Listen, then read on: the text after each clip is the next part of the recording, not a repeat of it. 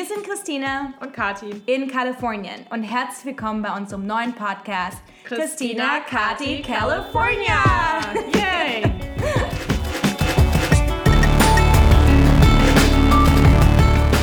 Genau, und wenn ihr schon mal von Mythos Silicon Valley gehört habt und ihr wissen wollt, wie es hinter den Kulissen wirklich aussieht, dann hoffen wir, dass euch unser Podcast gefällt. Wir tauschen uns aus über aktuelle Trends und wie wir hier leben und gründen. Also lasst uns wissen, was euch interessiert und dann sprechen wir drüber. Genau. Viel Spaß.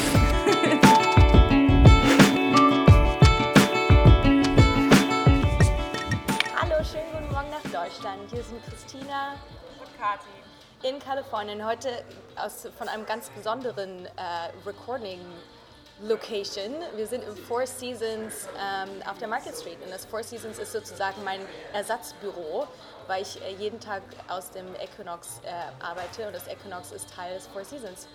Und das Equinox ist ein fancy Fitnessstudio. Fancy Fitnessstudio, genau. Das heißt, ich kann halt äh, mal zwischendurch schön aufs Laufband hüpfen ähm, was meiner Produktivität sehr hilft, by the way. genau. Und heute sitzen wir hier mit Christina. Ähm, ja, wir haben Hallo. mit Christina. Sozusagen Christina, Christina, Kathi in California. Richtig. Ähm, Christina ist die Co-Founderin von Blockchain Art. Ähm, davor hat sie zehn Jahre lang Kunstmessen geleitet in Europa. Und zwar als Executive Director die Vienna Contemporary ähm, sieben Jahre lang in Wien ähm, und die Art Moskau drei Jahre lang in, in Moskau.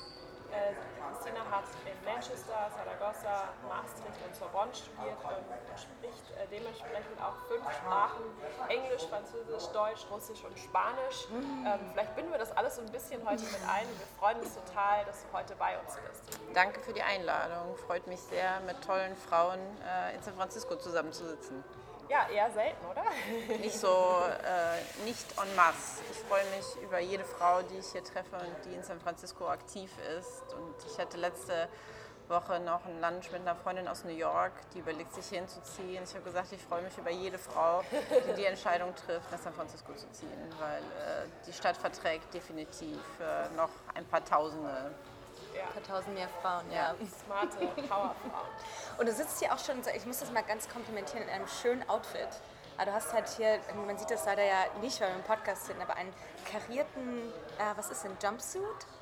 Das ist ein Zweiteiler. Ich ah. mache meine Anzüge selbst und äh, seit vielen cool Jahren trage ich immer Anzüge, die ich mir selber gemacht habe. Das ist immer der gleiche Schnitt, aber immer ein anderer Print und äh, das, ähm, seit sechs Jahren habe ich kein Geschäft mehr von innen gesehen. Das hat mir sehr viel wow. Zeit gespart.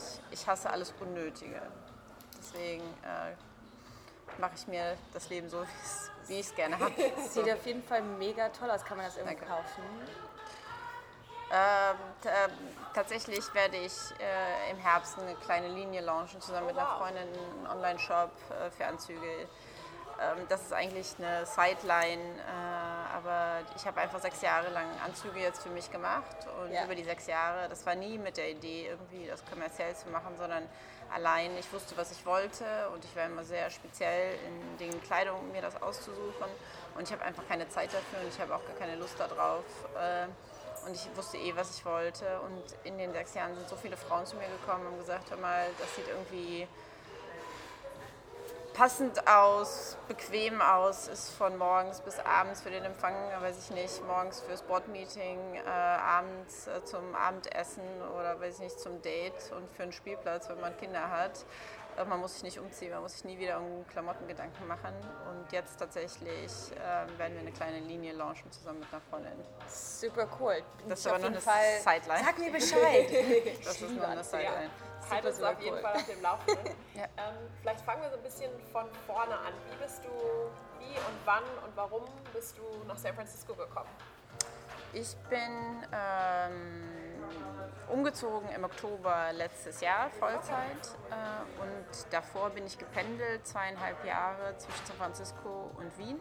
Wow. Äh, mein Mann ist im äh, Mai 2016 nach San Francisco gezogen und ich bin halt seit Mai 2016 bis Oktober letztes Jahr, 2018, gependelt. Und ihr habt auch noch Kids, richtig? Wir haben zwei Kinder und eins davon ist hier zur Welt gekommen. Und äh, eines wird jetzt sechs und die andere ist anderthalb. Und äh, wir sind ganz happy, aber die Entscheidung war, wir sind seit 15 Jahren zusammen, wir haben uns im Studium kennengelernt und wir haben halt nie in einem Land gelebt vorher, sondern wir haben immer in zwei verschiedenen Ländern und Städten gelebt. Und dann, als Stefan das Angebot bekam und gesagt, okay, wenn wir nach San Francisco ziehen müssen, um zusammenzuleben, dann ist das halt so. Und dann haben wir das halt gemacht. Und letztes Jahr im Oktober bin ich tatsächlich dann auch hier komplett hingezogen. Und das ist äh, super. Yeah. Und äh, ja, wir freuen uns jetzt auch alle gemeinsam hier zu sein. Ja. Und ähm, Blockchain Art ich habe die, die zwei Begriffe in einem Satz noch nie gehört, also Blockchain und Kunst, finde ich super interessant. Kannst du uns vielleicht erzählen, was ja, das also ist? ganz äh, einfach. Ich bin seit 15 Jahren im Kunstbetrieb tätig, äh, also im professionellen Kunstbetrieb. Ich habe äh, Galerien geleitet, habe Ausstellungen kuratiert auf den Biennalen, auf der Venedig Biennale und dann habe ich zehn Jahre lang Kunstmessen geleitet. Und ich sehe immer ein, ähm, also ich habe ein Problem festgestellt, dass Leute, die eigentlich auch sich für Kunst interessieren, aber dann diese Entscheidung nicht treffen können. Ähm, aufgrund von kein Platz, Platzmangel oder keine Lust, sich mit dem Transport oder überhaupt mit Physical Assets sich auseinanderzusetzen, aber grundsätzlich sich dafür interessieren. Und als ich dann angefangen habe, hier mehr Zeit zu verbringen, ähm, also nach dem Krypto-Boom kam dann auf einmal das Wort Blockchain äh, in, ins Bewusstsein und äh, habe dann verstanden, dass es eine gute Application ist für Kunst. Und ich glaube halt an digitale Kunst und Kunst ist guter Content.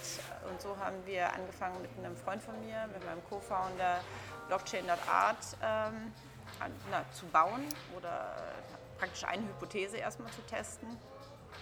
Und äh, die Idee ist, digitale Kunst auf die Blockchain zu bringen und da die Distribution zu machen, praktisch einfacher zu machen und dort keine Hürden aufzubauen, äh, sondern einfach den Leuten ermöglichen, äh, schnell, instantly, instant gratification, instantly zu kaufen und so Kunst zu verkaufen, sodass du das auf deinem Telefon oder auf deinem Computer oder auf dem, deinem Bildschirm oder wie du es immer haben möchtest, äh, dir das angucken kannst und du aber weißt, dass du auf der Blockchain der rechtmäßige Besitzer bist, dass es eine Unit, weiß ich nicht, von 1, 2 oder wie auch immer gibt, ähm, wann es gekauft worden ist, wann, es also wann, wann du es verkaufen möchtest, für wie viel und dass du äh, dir deiner Rechte sicher bist und einfach das authentifiziert ist. Das ist die Idee. Es gibt halt einige ähm, Startups in dem Bereich, also wir sind nicht die ersten, nicht die einzigen.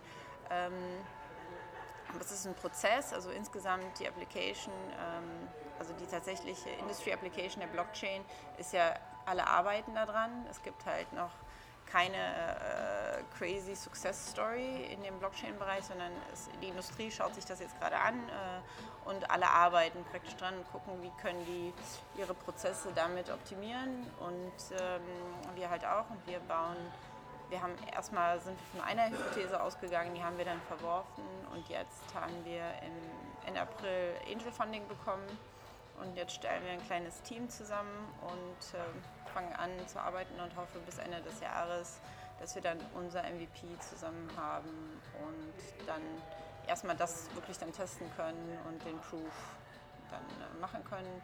Und ja, das macht mir unglaublich viel Spaß. Es ist äh, neu natürlich auch für mich. Äh, was ist digitale, sorry, ich greife mal kurz rein. Ja. Was ist digitale Kunst? Digitale Kunst ist äh, digitale Fotografie, ja. Video, alles, was äh, digital äh, gezeigt werden kann, wenn du möchtest. Ja?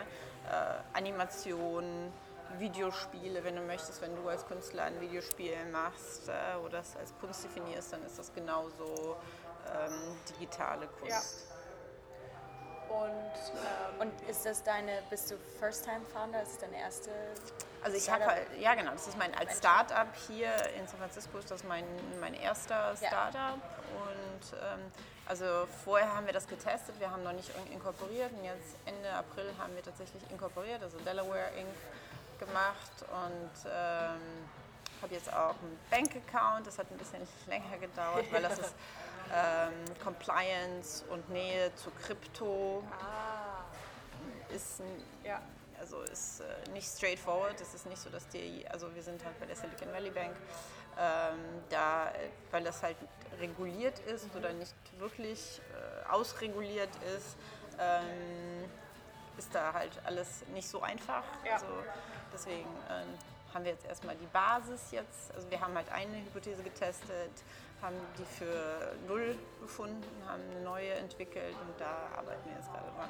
Super. Und habt ihr ähm, euer Investment, ist es ein Local Angel, Ja. also von hier? Ja, cool. Ja. Und dein Co-Founder, Co-Founderin, Nee, das ist ein Co-Founder, der ist äh, hier, der, der ist Franzose selber, aber wir haben uns hier kennengelernt. Wir haben uns im Herbst 2016 oder im, im Herbst, Spätherbst 2016 kennengelernt durch eine Freundin. Ähm, es hat mich gefreut, dass ich einen Tech-Founder ge- getroffen habe, der sich überhaupt äh, für Kunst interessiert in gewisser Weise. Und ihn hat es gefreut, äh, dass endlich mal jemand anderes hier ist und nicht nur Leute, die halt nur sehr einseitig denken, Ja. jemand, der von einer anderen Schiene kommt. Also so, wir haben uns angefreundet und dann kam die Idee, äh, mit, also die Blockchain praktisch zu benutzen, um diese Probleme zu lösen, die es halt sonst gibt. Und so machen wir das jetzt. Und also oft haben, haben gerade Solo-Founder das Problem, dass sie keinen Co-Founder finden. Also wo, wann wusstet ihr, dass ihr zusammenarbeiten könnt? Habt ihr irgendwie eine Phase gehabt, wo ihr getestet habt, wie eure Harmonie zusammen funktioniert? Oder war das ein Bauchgefühl? Ich glaube, also ich habe einfach ähm, zehn Jahre Kunstindustrie gemacht und es ist halt ähm, ein unglaublich, äh, also Messe, das Messegeschäft ist ein unglaublich ähm, stressiges und Point-Geschäft. Gerade wenn man international ähm, aktiv ist, ist das halt ein unheimlich harter Job, der, wenn man möchte, sehr undankbar ist. Also es macht sehr viel Spaß, aber man ist halt praktisch für alles verantwortlich und man wird äh, zu Recht so. Und ähm, also auf jeden Fall habe ich gelernt, sehr viele Menschen zu sehen. Also als wir hatten auf der Messe 30.000 Besucher und du bist verantwortlich und jeder kann halt zu dir kommen, so habe ich einfach ganz viele Menschen kennengelernt Ja. und zu spüren verstanden über die zehn Jahre. Und äh, mein äh, Co-Founder Misha, der hat einfach auch genug, der war der Co-Founder von FireChat, also von der App. Ähm, genau. Und Vielleicht einmal kurz für, für unsere Hörer. Firechat ist All the quasi, burners. Ähm, als es bei Burning Man in der Wüste noch kein Internet gab, war das so die, die erste Möglichkeit, quasi so eine Art WhatsApp nur für Burning Man mit anderen Menschen dort zu kommunizieren. Also ich denke da wahrscheinlich eher politischer. Also es war die Firechat äh, war auch in den Hongkong-Protesten äh, im, im Gebrauch in den ersten. Ja, ja. Und äh, er war der Co-Founder, also der hat halt auch sehr viel, sag ich mal, erlebt, auch in, im Business Cycle einfach sehr viel erlebt, nicht nur Schönes. Ja. Und ich glaube, wir haben uns da getroffen und konnten uns ganz gut fühlen, dass äh, es halt eben nicht um, um Hörner abstoßen geht, sondern wir haben eine Idee, die wir machen wollen.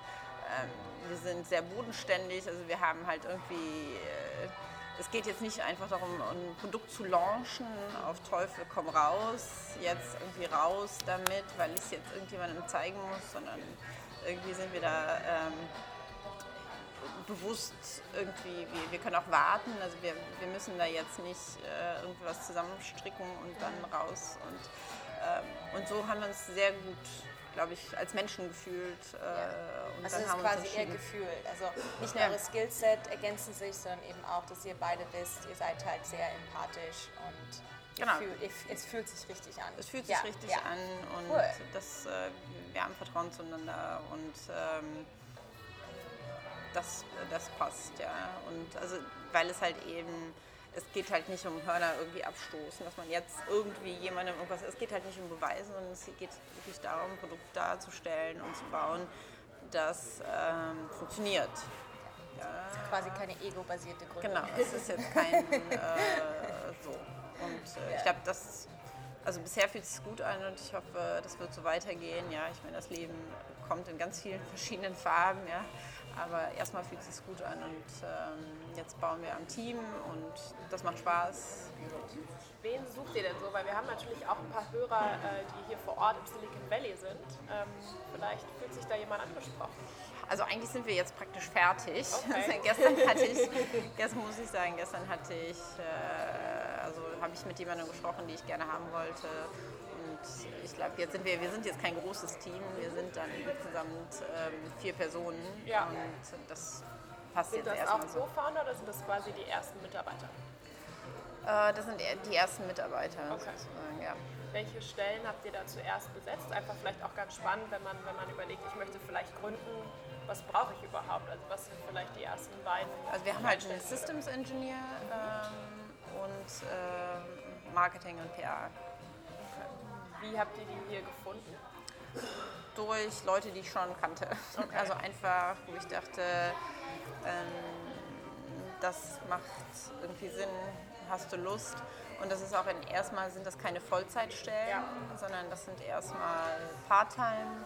Einfach weil wir haben nicht das Geld, Ja. äh, in, dass, dass wir jetzt irgendwie uns das leisten können. Die Leute haben Lust darauf, erstmal ein Projekt für sich äh, neben ihrer Hauptvollzeitstelle oder was äh, zu bauen und haben Lust, äh, weiß ich nicht, als Team äh, zusammenzuarbeiten. Und ja, jetzt schauen wir mal bis Ende des Jahres, was, was bei rumkommt. Die habt ihr aber dann auch beteiligt an der Company. Bisher noch nicht. Also Okay. wir sind jetzt gerade dran an den, an den, an den Konditionen. Okay. Noch ganz frisch. Noch ganz, es ist halt alles ganz frisch. Ja. Es ist äh, ja fast unreal, ein bisschen darüber zu sprechen. Ja, okay. Und ähm, gerade bei so einer Startup-Journey oder allgemein im Leben gehört ja nicht nur die guten Momente dazu, sondern eben auch, man scheitert ja ganz oft. Ne? Ja. Und ähm, kannst du dich in, an einen Moment in deinem Leben oder in deiner bisherigen Startup-Journey erinnern, wo das Scheitern dich eigentlich am meisten geprägt hat oder am meisten mitgenommen hast? Ich glaube schon. Ich habe nämlich äh, in Moskau, äh, ich habe in Moskau gearbeitet von 2007 bis 2012 und da habe ich äh, eine Messe gegründet, eine Satellitenmesse oder eine kleine Messe, die nur für Künstler war. Also wo Künstler sich beteiligen konnten. Und äh, die Künstler fanden das alle ganz toll, nur die Zeit äh, war halt kurz. Auf jeden Fall bin ich gescheitert. Ja. Und ähm, rückblickend ähm, hat mir das, also wenn ich, äh, wenn ich darauf zurückblicke, habe ich einfach nur krass gesehen, wie praktisch Europa im Vergleich zu den USA damit umgeht. Also das war für mich, also auch wo ich dann hier war ähm, und einfach darüber nachgedacht habe, über so, so größere Etappen, die oder größere Entscheidungen, die ich getroffen habe und wie das, wie man praktisch kulturell damit umgeht. Und äh, Moskau, ganz kurz, ist eine fantastische Stadt, ist riesengroß, ist eine Megapolis. Äh, da arbeiten mehr Frauen als in Westeuropa.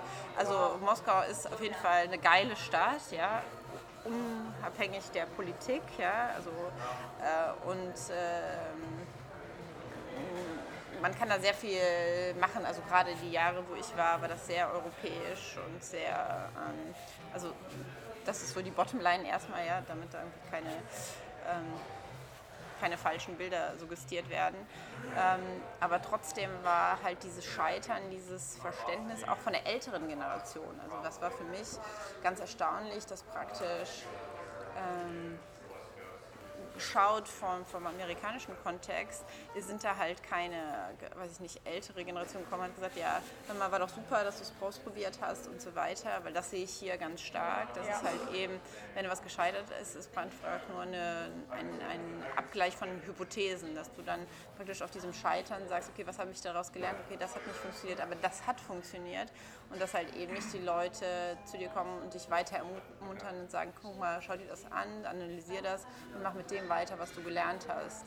In Moskau äh, war das halt, ähm, halt so ein großes Scheitern. Also das hat mir jetzt nicht das Genick gebrochen, sondern einfach der Umgang damit. Einfach der Umgang damit ähm, war ein ganz anderer. Und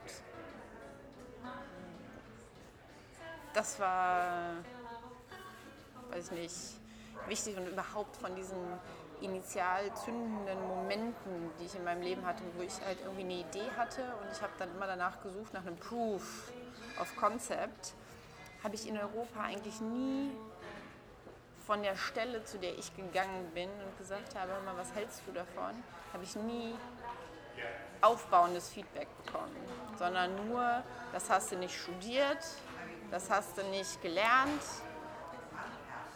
Wie soll das, Das, funktionieren? wie soll das funktionieren? Ja. Und äh, das meine ich nicht nur irgendwie, das ist jetzt nicht deutschlandbezogen, sondern insgesamt.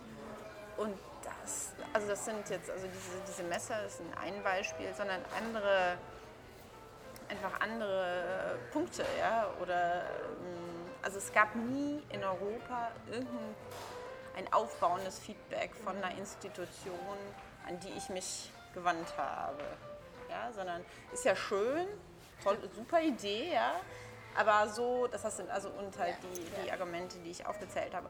Und das ist schon niederschmetternd, Ja. muss ich sagen. Also im, in so einem Generalvergleich ist das schon niederschmetternd. Und äh, das ist so ein großer Grund, warum ich äh, sehr, sehr glücklich bin, beziehungsweise ist für mich ein großes Argument hier zu sein, weil einfach das, also das Gehirn wird hier und komplett natürlich einfach die Kultur ist äh, darauf gedrillt, Talente, die alle haben, rauszukristallisieren und die zu schärfen Ja. und die dann auf den Weg zu bringen. Ja? Und das ist ähm, ganz äh, banal, also, habe ich halt festgestellt, ihr wahrscheinlich auch, ähm, dass Leute dir praktisch im Umfeld die ganze Zeit sagen, wo, worin man gut ist. Ja? Ohne dass man danach gefragt hat, ja? zwangsläufig. Ja?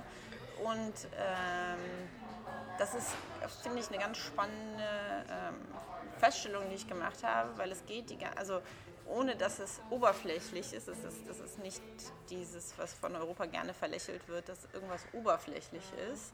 Das hat nichts mit Oberflächlichkeit für mich zu tun, sondern das hat äh, eine ganz klare, weiß ich nicht, Feststellung von Talenten, ob das jetzt äh, äh, das Unicorn-Talent ist, ist überhaupt gar nicht, steht gar nicht im Raum, sondern es geht um diese spezifischen Talente, die jeder hat, der irgendwie auf dieser Welt ist. Ja? Und ich finde, die Amerikaner sind sehr darauf programmiert, praktisch diese Talente zu sehen und die anzusprechen. Und das ist ganz klar in der Gesellschaft verankert, dass man das macht.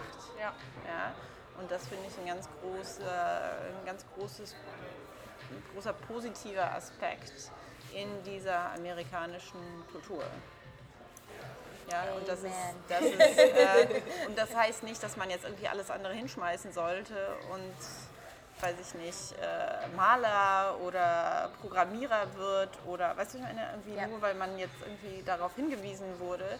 Aber das ist auf jeden Fall positiv. Ja? Also ich finde, das ist ein unglaublich positiver Aspekt der amerikanischen Ja. Kultur.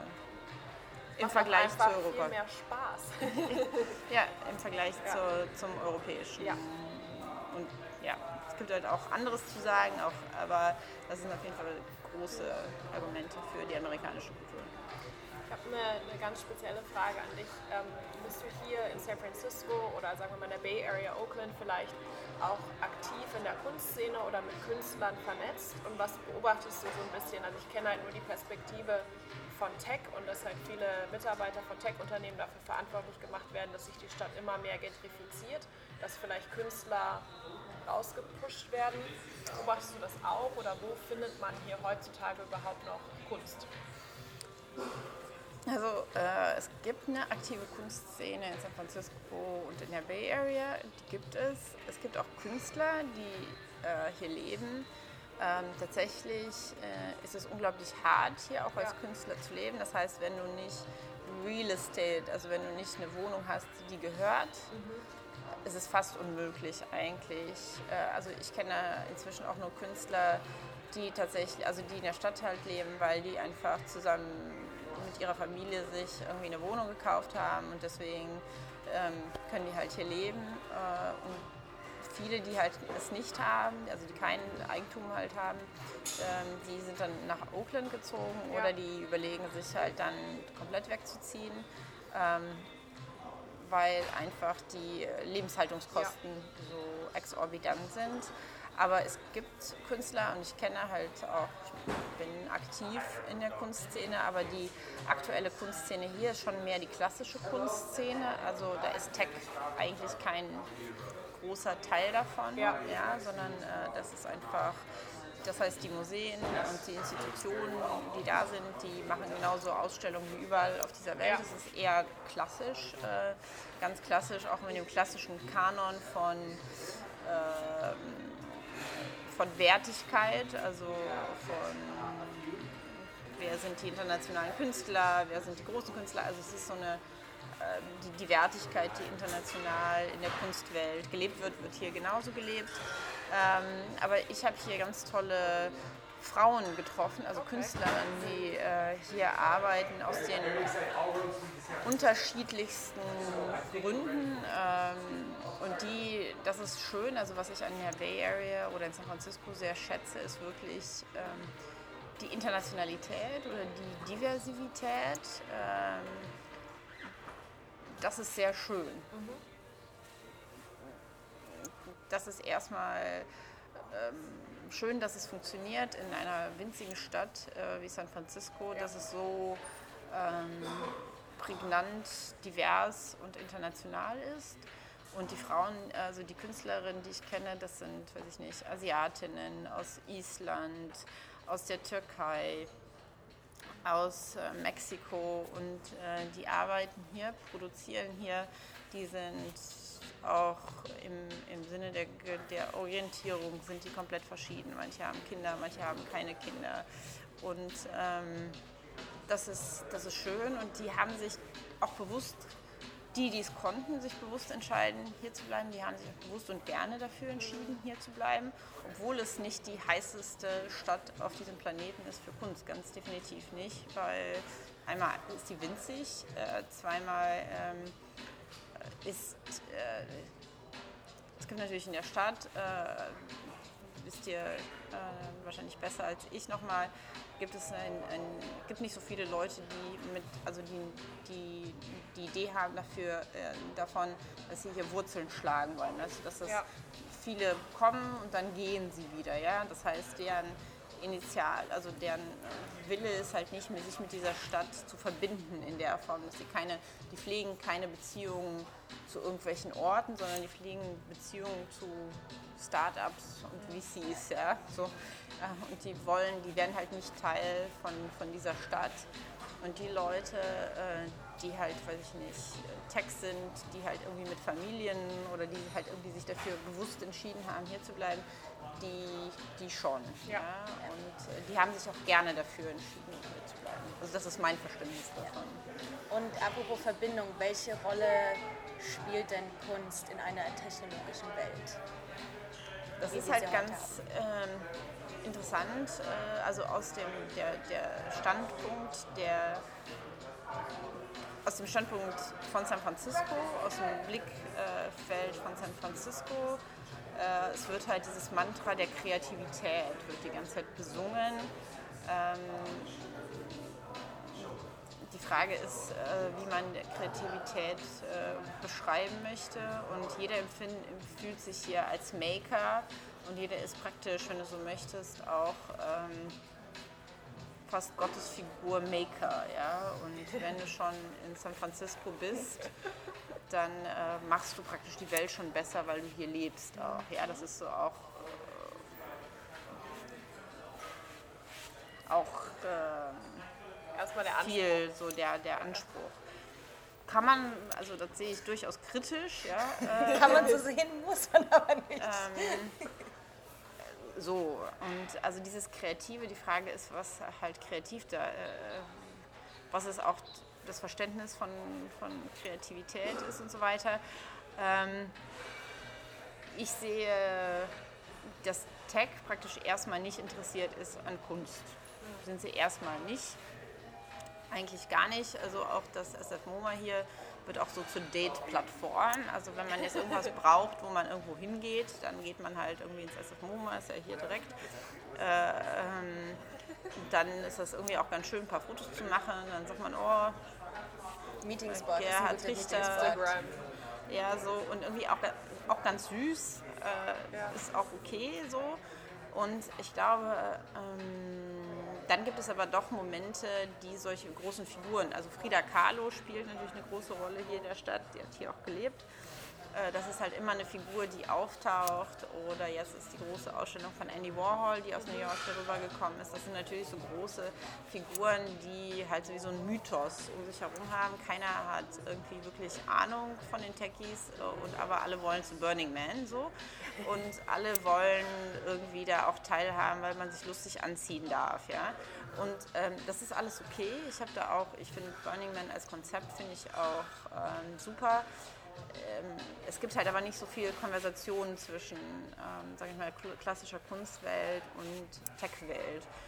Und ich glaube aber beide, also die Kunstwelt, die wird weiter produzieren. Es werden weiter Künstler, also das ist halt etwas, da muss keiner äh, validieren. Ja? Es geht halt nicht um Proof of Concept. Jemand, der Künstler ist, der wird halt Künstler sein, ja. auch wenn er damit äh, kein ähm, keine Sales generieren kann, ja? sondern der wird, diese Person wird sich als Künstler irgendwie durchsetzen, die wird vielleicht auch nebenbei unterrichten. Die produzieren Kunst, Künstler, ja, und dann irgendwann werden sie mit einigen Künstlern mit 76 entdeckt und alle wollen sie dann kaufen, ja. Aber Kunst, die Kunst, also Künstler werden immer weiter produzieren und bei Kunst gibt es ganz viel abzuholen, ganz viel eben Kreativität zu erfahren. Also das heißt, wie kann man sich ausdrücken, ohne Worte zu benutzen, ohne dass man in, in uh, Proof of Concept denkt, ja, ohne dass man irgendwie Retaining Customers irgendwie denkt. So denkt der Künstler nicht, sondern er denkt halt eben im, in diesem künstlerischen Ausdruck. Und da kann Tech viel holen. Das heißt im Endeffekt, dieses kritische Denken zu seiner eigenen Kreativität, ein Künstler zu sein, das ist auf jeden Fall äh, ein ziemliches Joch. Ja? Also das heißt, Du musst jeden Tag dich, dich damit irgendwie beschäftigen, etwas aus dem Nichts, etwas zu schaffen. Und du bist da dein größter Kritiker. Das heißt, du hast keine Deadline, die du das irgendwie abgibst und sagst, nächstes, ja, irgendwie ich verkaufe jetzt mein Steak und jetzt laufe ich irgendwo anders hin und mache jetzt erstmal, weiß ich nicht, ich, äh, was anderes, sondern du bist halt der größte Kritiker und das ist schon ziemlich selbstzerfressend. Und ähm, das ist ein unheimlich harter Job. Und ich glaube, also Tech kann davon lernen, eben dieses kreative Schaffen. Wie arbeiten Künstler an Serien? Wie arbeiten die das durch? Das hat nämlich ganz, ganz viele Ebenen. Aber da ist die Konversation halt nicht geradlinig. Ja? Was ist dein Konzept Künstler? Schreib mir das mal auf und dann trainieren wir das und dann versuchen wir das bei uns umzusetzen. Ja? Das ist halt nicht eben, das ist nicht so eindeutig in der Form. Ja? Und gleichzeitig Tech, ich bin, äh, ich bin, ich bin an der Annäherung, also ich bin am Realen eigentlich interessiert und ich finde auch, dass die Kunstwelt ähm, und die versuchen das jetzt. Also wir haben, ähm, also Open Austria hat einen Talk letztens gehostet im Mai. Ja, und da äh, saßen gleichzeitig auf der Bühne die Frau, die für ähm, praktisch digitale Integration vom SF MoMA zuständig ist und äh, die für ähm, ist das? Ich mal überlegen, wie ihre Posten war bei Burning Man. Auf jeden Fall von Burning Man. Die haben sich noch nie unterhalten zum Beispiel. Ja? Und es gibt da halt, äh, und ich, ich degradiere die Kunst, die bei Burning Man ist, überhaupt nicht, sondern ich finde es halt super. Äh, also Burning Man gibt es mehr als 30 Jahre. Es gibt eine gewachsene Community, die mit ihren eigenen großen Werten hat. Wer immer auf diesen Waggon ausspringen möchte, fein, aber diese Core-Community, die eben diese Werte lebt, die diese Werte gelebt wird, die gibt es in der Tat. Und das ist halt, da gibt es halt nichts zu lachen. Das ist total ähm, eigen entstanden und das ist absolut ehren, ehrenhaft und äh, zu bewundern eigentlich auch. Ja? Nur, dass es halt praktisch diesen Dialog gibt es halt noch nicht. Und ich glaube, wenn, wenn dieser Dialog zwischen Künstlern, ja, es muss gar nicht zwischen der Kunst, äh, zwischen Künstlern und Tech entsteht und man irgendwie einander beobachten kann äh, und ähm, sich inspirieren lassen kann. Ja? Ich glaube, Tech spricht halt immer von Kreativität und Inspiration. Aber am Ende des Tages wollen alle nur Produkte. Ja? Also das ist äh, mein, meine negative Feststellung von der Bay Area, dass alle eigentlich nicht am, nicht am Humanen interessiert sind, sondern am Produkt. Ja, jeder ist halt so ein laufendes Produkt und am Ende des Tages ähm, ist alles andere ist komplett äh, total egal. Ja? Und ähm, wenn man über die, also ich denke, das wird äh, stattfinden, wenn man sich da näher kommt, weil irgendwie der Mensch braucht das Humane. Ja? Sonst werden wir halt ähm, Maschinen. Ich meine, man kann halt so viel Antidepressiva nehmen, wie man möchte, aber am Ende des Tages braucht man funktionierende Menschen. Man braucht funktionierende Menschen, die halt in, in ihrer voller Leistungsfähigkeit entweder Maschinen bedienen oder Maschinen programmieren oder halt eben Produkte herstellen. Ja? Man muss aber kann, man kann das Menschliche nicht aus Menschen nehmen.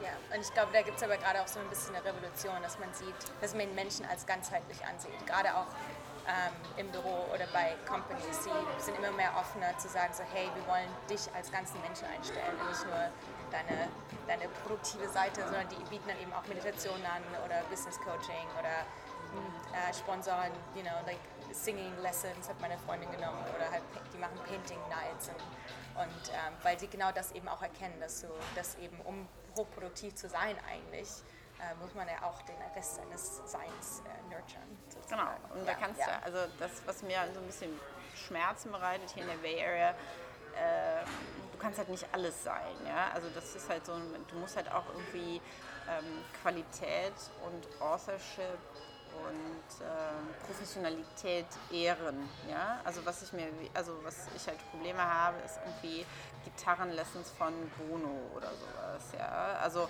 oder ähm, du musst halt verstehen, dass auch ein Künstler absolut professionell ist. Nur wenn du dann den Malevich nachkleisterst mit deinem Pinsel, bist du, kannst du das noch nicht. Ja, ja? So, so, das ist halt dieses ganze Verständnis von, also da tue ich mich halt schwer oder irgendwie diese, diese äh, weiß ich nicht, Singen mit Gwen Stefani. Ja? Also man darf halt das Amateurhafte äh, nicht ähm, als Skill betrachten, ja? sondern man muss halt auch irgendwie auch irgendwie äh, verstehen, dass das okay ist, dass das ein Hobby ist ja. und dass das halt keine keine äh, competitive Skill in dem ist. Das ist süß, das ist wirklich auch ganz toll, aber äh, irgendwie man muss halt dieses und das ist auch total okay. Man muss halt, du kannst halt nicht in allem brillieren. Ja? Du kannst genau, halt nicht. Ja. Und das ist total okay. Und das ist, glaube ich, was, was ich das Gefühl habe, dass man hier auch irgendwie damit zurande kommen muss, auch in der Bay Area. Also dass man eben nur, weil man irgendwie zwei Töne halten kann, nicht gleich ein Sänger ist. Oder wenn du jetzt irgendwie äh, einen geraden Strich aus Papier bekommst, dass du kein Künstler bist. Ja? Oder wenn du irgendwie ein schlechtes Porträt mit einem Bleistift zeichnen kannst, dass du wirklich noch nicht malen kannst. Ja? Nur weil du vielleicht Ähnlichkeiten mit einem äh, Sitter dann hast. Ja? Würdest du sagen, dass, also ich kann das nur auf meine Also Respekt sagen. für das Professionelle. Ja, ja, ja. Ich, ich glaube, was, was solche ähm, sag ich mal, Workshops einem helfen, zumindest hat es mir geholfen, dass ich überhaupt erstmal einen Zugang zur Kunst finde. Ja. Zum Beispiel, also bevor Burning Man und bevor Silicon Valley hatte ich halt null Zugang zur Kunst. Ich dachte, das ist halt nur für Leute, die Kunst studiert haben oder du musst halt super viel wissen über Kunst, damit man Kunst überhaupt wertschätzen kann.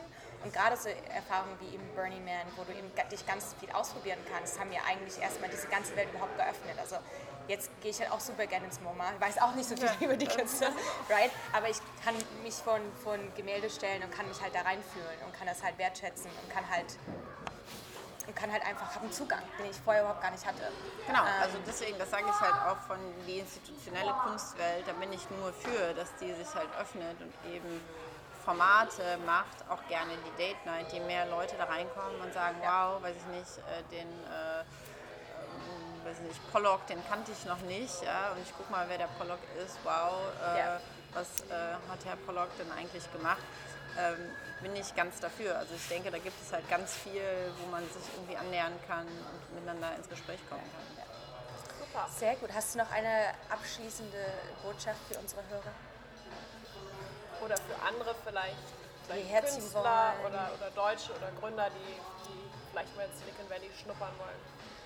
Also ich glaube, für, für Gründer äh, ist es, glaube ich, mit einer Idee hier hinzukommen und versuchen, sich in diese in die Community dann reinzubohren mit der eigenen Idee. Ich glaube, das geht dann ganz schnell. Das ist das Fantastische hier, dass eigentlich alle Leute daran interessiert sind, ja. dass es funktioniert.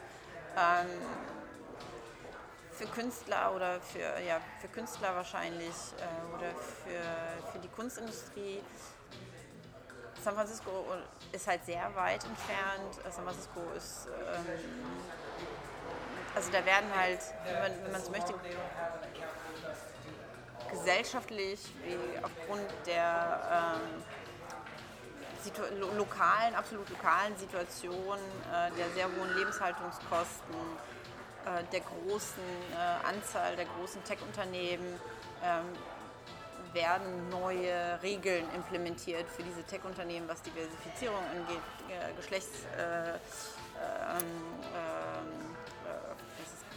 Geschlechterparität, werden neue Regeln implementiert und diese findet man hier auch in der Kunstwelt jetzt auch neu wieder. Also dass stark darüber diskutiert wird, wie werden, was zeigen die lokalen Museen, wird die lokale Community irgendwie tatsächlich proportional richtig erwähnt.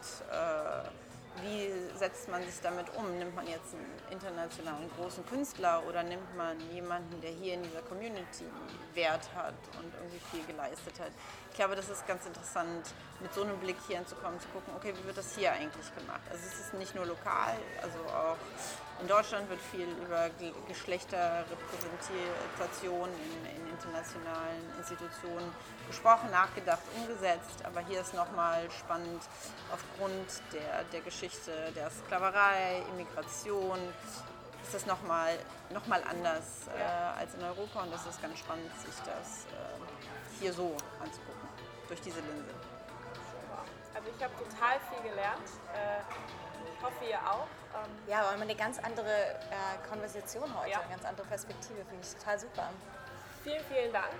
Ähm, halt uns auf dem Laufenden, auch mit deinem eigenen Launch. Äh, einmal von blockchain.art, aber auch deiner Modelinie.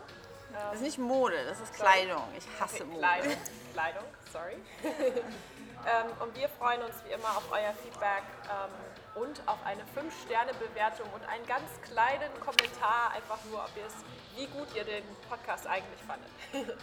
Danke genau. euch, bis zum nächsten Mal. Danke, Tschüss. ciao.